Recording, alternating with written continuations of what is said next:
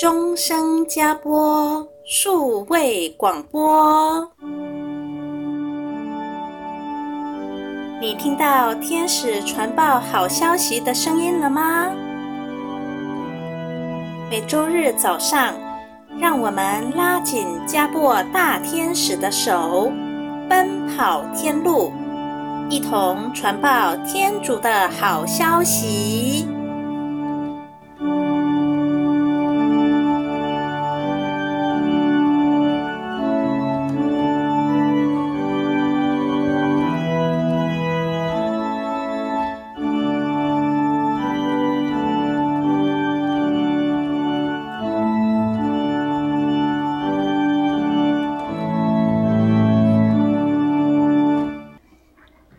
亲爱的听众朋友，大家好，欢迎你来收听我们的终身加播 Podcast 节目，我是怡婷，欢迎我们的主讲人夏太长教授，教授您好。好，怡婷您好，大家好。我们来为大家做一个回顾哦。呃，之前我们听到教授跟我们分享说，亚巴郎生了伊撒格，然后伊撒格生了雅各伯和厄沙乌。可惜呀，厄撒乌这个长子，他不重视天主给的名分哦，然后就轻易的被弟弟雅各伯给夺去，所以呢，哥哥非常恨弟弟，要杀他。那雅各伯只好逃避到舅舅拉班的家去，在那里他生了十二个儿子，也成了日后的以色列十二支派哦。那他从舅舅拉班家要回到自己故乡的途中，还遇到了天使。哦，这个天使很特别哦，一直攻击雅各伯。他们两个人激战到了晚上，雅各伯都没有被打败，所以呢，天使就改了雅各伯的名字，叫他以后应该称为以色列，意思就是胜利者。这个也就是在预先表示说，日后以色列虽然遇到四面受敌的情况，甚至灭国了。但是仍然在两千多年之后重新建国，所以这就彰显了天主的大能哦。那在雅各伯的十二个儿子当中，他最疼爱的是若瑟。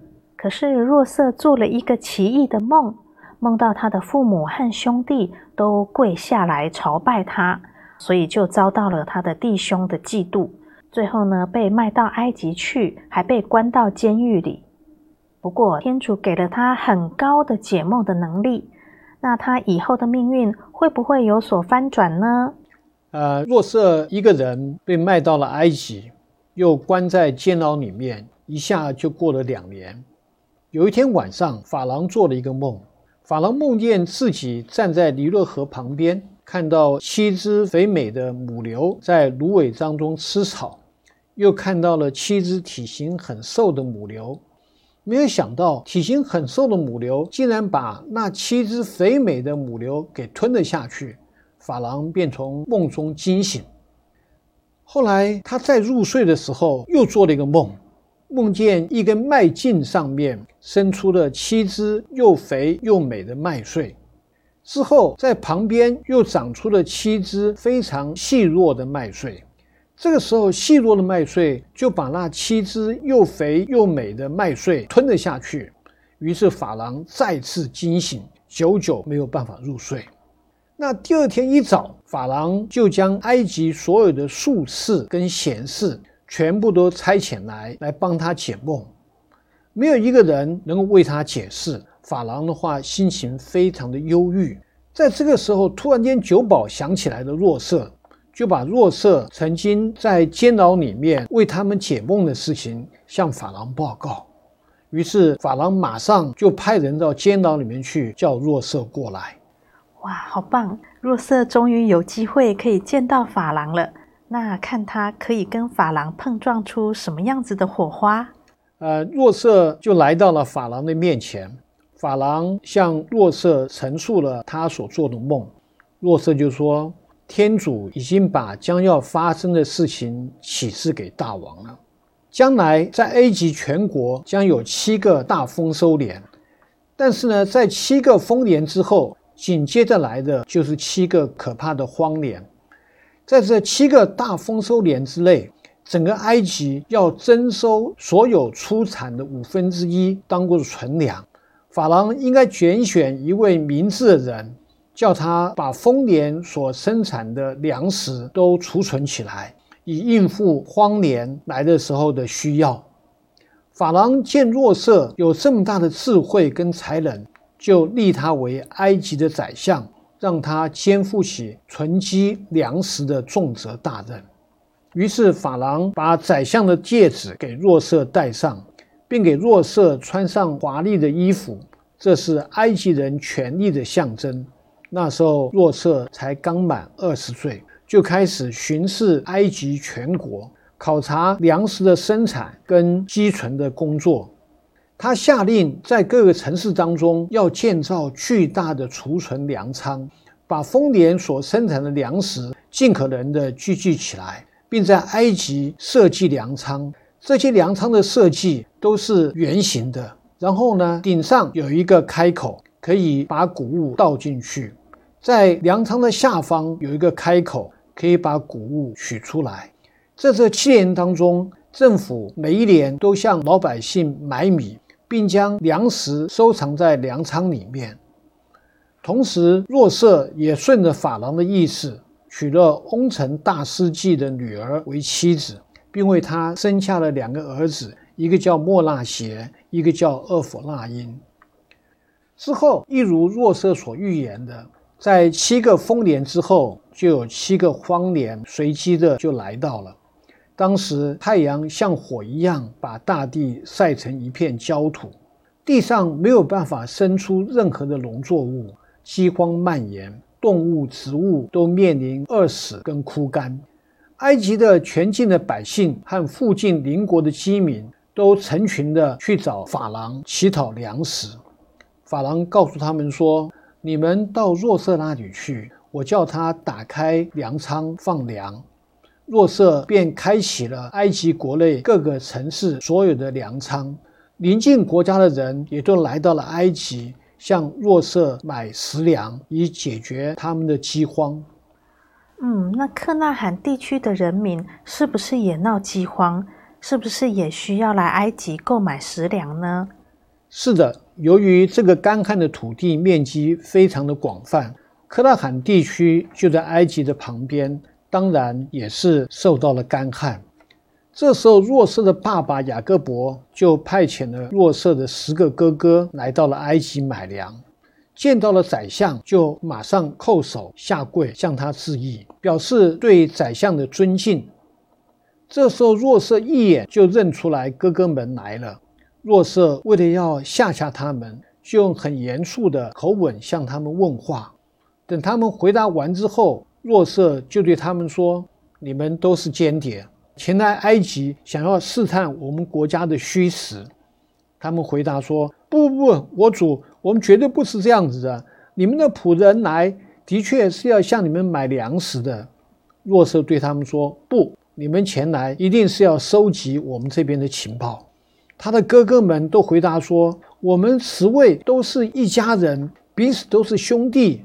原来我们家有十二位兄弟，都是克拉罕地的一个名叫雅各伯的儿子。”家里还有一个最小的弟弟留在家里面没有来，现在和父亲在一起。另外还有一个弟弟已经走失了，到哪去了？我们不知道去向。若瑟当然知道这些人是他们的亲兄弟，便吩咐他的手下把哥哥们的粮袋都装满了食粮，也叫仆人把他们拿来买粮食的钱又偷偷的放进哥哥的粮袋里面，并对他们说。回去把最小的弟弟本雅明带来见我，好证明你们所说的话都是真实的。西莫央，你给我留在这里当做人质，直到我看见你家里面那位最小的弟弟，然后才放你回去。这时候，哥哥们拿到了粮食，回到了克纳罕家里面。大哥勒乌本就向父亲报告了他们的埃及所发生的事。当他们要倒出粮食的时候，突然发现粮袋里面还有原来买粮的钱，于是彼此都害怕起来，以为这是天主将要惩罚他们的征兆，因为他们从未忘记把他们的弟弟若瑟卖掉的事情。爸爸雅各伯心里也非常的担忧，叫儿子们一定要到埃及去把西摩昂给接回来。但是他的儿子们却说，如果本雅明没有去，他们是不可能启程的。雅各伯说，本雅明绝对不能跟你们一起去，因为他的哥哥已经死掉了。如果本雅明在去埃及的行程当中遇到了什么不幸，我怎么对得起纳黑尔呢？你们就叫我这个白发人在忧苦当中降入阴府算了。犹大于是苦求父亲说：“让我们带本雅明一同去吧，我负责把他安全地给他带回来。”雅各伯最后终于同意了，也为他们预备了一些礼物去见埃及的宰相。这些礼物包括了蜜糖、墨药、树胶、杏仁，叫他们儿子拿过去送给宰相。雅各伯拥抱了本雅明之后，就祝福了儿子们说：“愿天主保佑你们平安。”兄弟们此刻便再次启程前往埃及去见宰相若瑟。若瑟的弟兄又来到了埃及。若瑟既询问了父亲的状况。看见了他的母亲纳黑尔亲生的弟弟本雅明，就问说：“这就是你们对我说的那最小的弟弟吗？”继而说：“孩子，愿天主保佑你。”若瑟看到弟弟长得非常像妈妈，非常的激动，马上就要流泪了，遮掩不住了，赶紧进入了自己的房间，大哭了一场。等精神安定之后，洗了一把脸出来。勉强压抑自己的情绪，故作镇定状，吩咐说：“吃饭吧。”于是若瑟的属下就把所有的饭菜都摆好在大厅当中，款待了自己的弟兄们。他的弟兄们彼此相看，惊奇地发现，宰相为什么会按照他们的年龄排定了他们吃饭的席位，并且给本雅明的一份要比其他的兄长的更为丰富。他们感觉奇怪，但是呢，并没有认出来这个宰相的话就是若瑟。最后，若瑟吩咐管家们给予他们所要的食粮，并私下对管家说：“将买食粮的钱再装回这些人的布袋里面，他们布袋能装多少就装多少。”于是，他的仆人就将买粮食的钱放进了他们的布袋里面。然后呢，再跟他的仆人讲，把我的银杯放在最年幼的这个人的布袋里面。雅各伯的儿子们，他们把粮食捆绑在驴子上，准备回到克拉罕去。在离开埃及不久，若瑟就对他的管家说：“你们起身去追赶那些人，追上他们，就对他们说：你们为什么以恶来报善？为什么偷了我们宰相的银杯？”若瑟的弟兄都说没有，管家便开始一一的搜查，从年长的开始搜，一直搜到年幼的。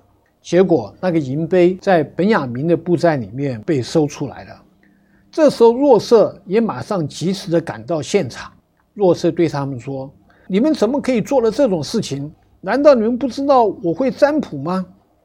这时候，兄弟们都指着天发誓说：“我们是无辜的，我们是无辜的。”这时候，犹大向宰相说：“我们还有什么话可以说呢？我们如何能够表达自己的清白呢？天主已经查出了您的仆人所做的恶事，我们拿了不该拿的银杯，我们都应该做您宰相的奴隶。”若瑟回答说：“我不要这样做，杯子从谁那边收出来的，谁就应该留下做我的奴隶。”至于你们其他人，继续赶路回去吧，回到你们的父亲那里。我只要本雅明留下，因为犹大曾经向父亲雅各伯苦苦的哀求，让本雅明来到了埃及，并且他负责要把本雅明带回家。犹大这时候自愿向宰相说：“现在请让你的仆人留下吧，代替这位孩童。”让我做宰相的奴隶，让这个小弟弟跟他的哥哥们一起回去吧。当若瑟听到哥哥犹大自愿献身代替本雅明作为奴隶的时候，又想到当时他被哥哥们丢在枯井里面，犹大告知其他的兄弟说不可以杀他。刚好有骆驼商队经过，顺势就把他卖给骆驼商队，让他非常的感动。他再也克制不了心情的流露，就喊说：“大家都离开我远去吧！”这时候他就放声大哭，哭声的大，整个埃及都听到了。法郎在朝廷里面也听到了。一直到若瑟的情绪稳定之后，他才叫埃及的人全部跟我退到后面去，放声的喊道：“我就是若瑟，我的父亲果真还活着吗？”他的兄弟们惊吓的不能回答，在若瑟面前都呆住了，张着嘴巴说不出话来。若瑟又对他们兄弟说：“请你们前来。”他的兄弟们就上前去。若瑟说：“我就是被你们卖到埃及的弟弟若瑟。现在你们不要因为将我卖到埃及而自忧自责，这全都是天主的旨意。他派遣我在你们之前来到埃及。”为的是要保全我们家族的性命，所以叫我来到这里的并不是你们，而是天主。是天主立我做全埃及的宰相。这地方的饥荒才过了两年，还有五年。这五年当中，土地都不能耕种，当然就没有收成。这个时候，若瑟热切地拥抱了他的弟兄们。并吩咐他们回家的时候要把他的家人还有牲畜全都接到埃及来。若瑟也将这件事情向法郎面报，法郎给了他们一些车辆和路上的粮食，又给了每一位弟兄每人一套新的衣服。至于本雅明，却给他了三百两银钱和五套新衣。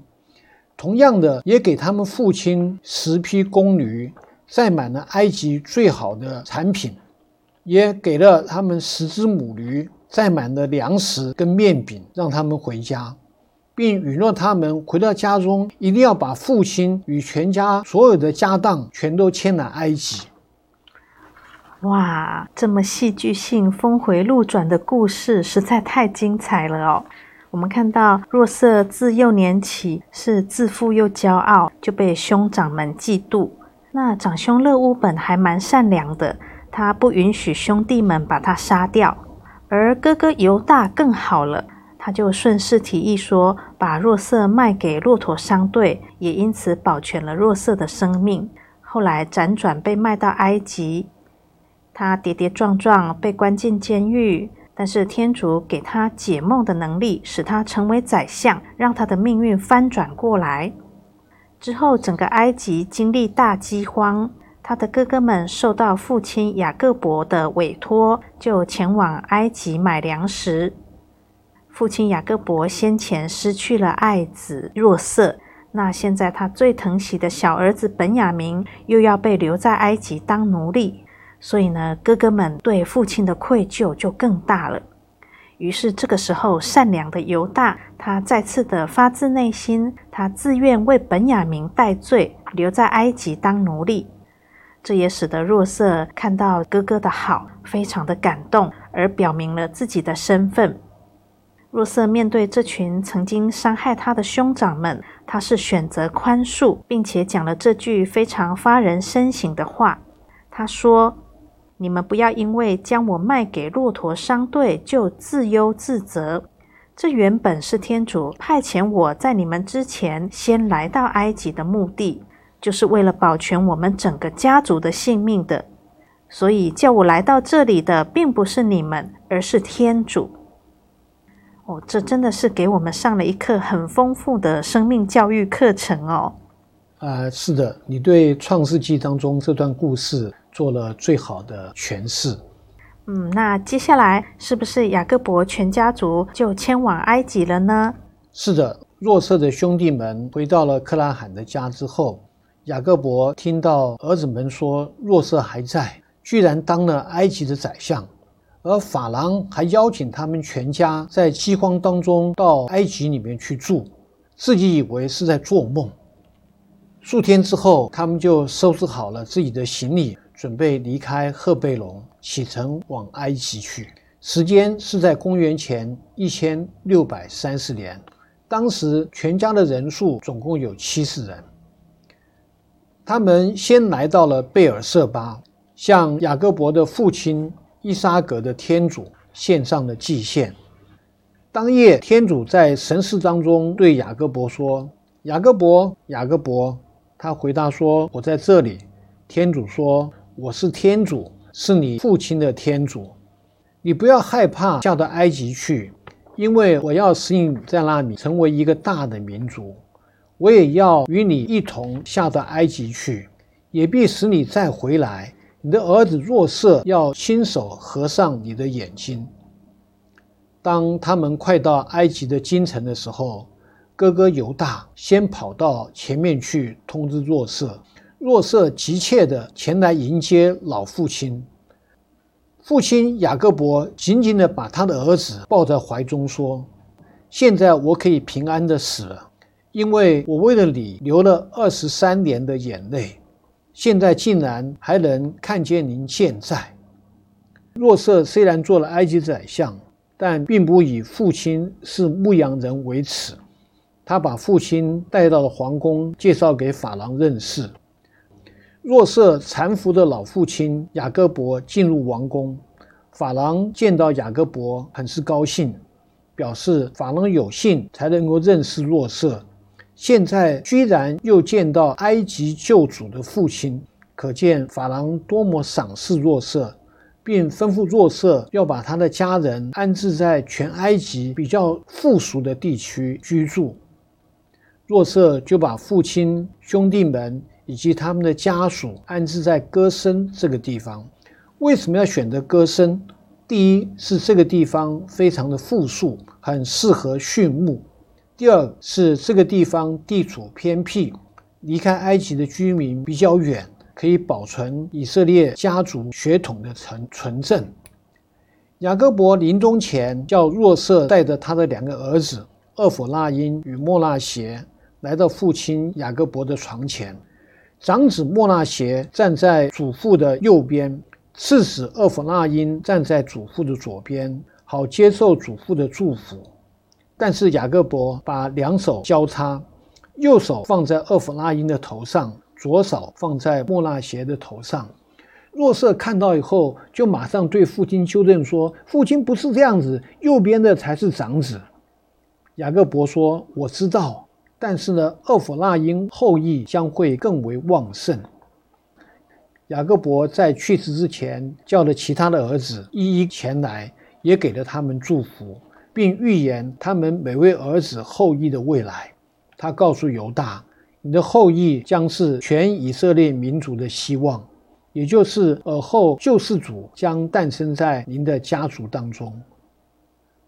尔后以色列首位国王撒乌尔将在本雅明家族当中诞生。最后也吩咐儿子们要把他葬在克拉罕的马格培拉的山洞里面，因为雅各伯的先人都是安葬在那里。说完就断了气。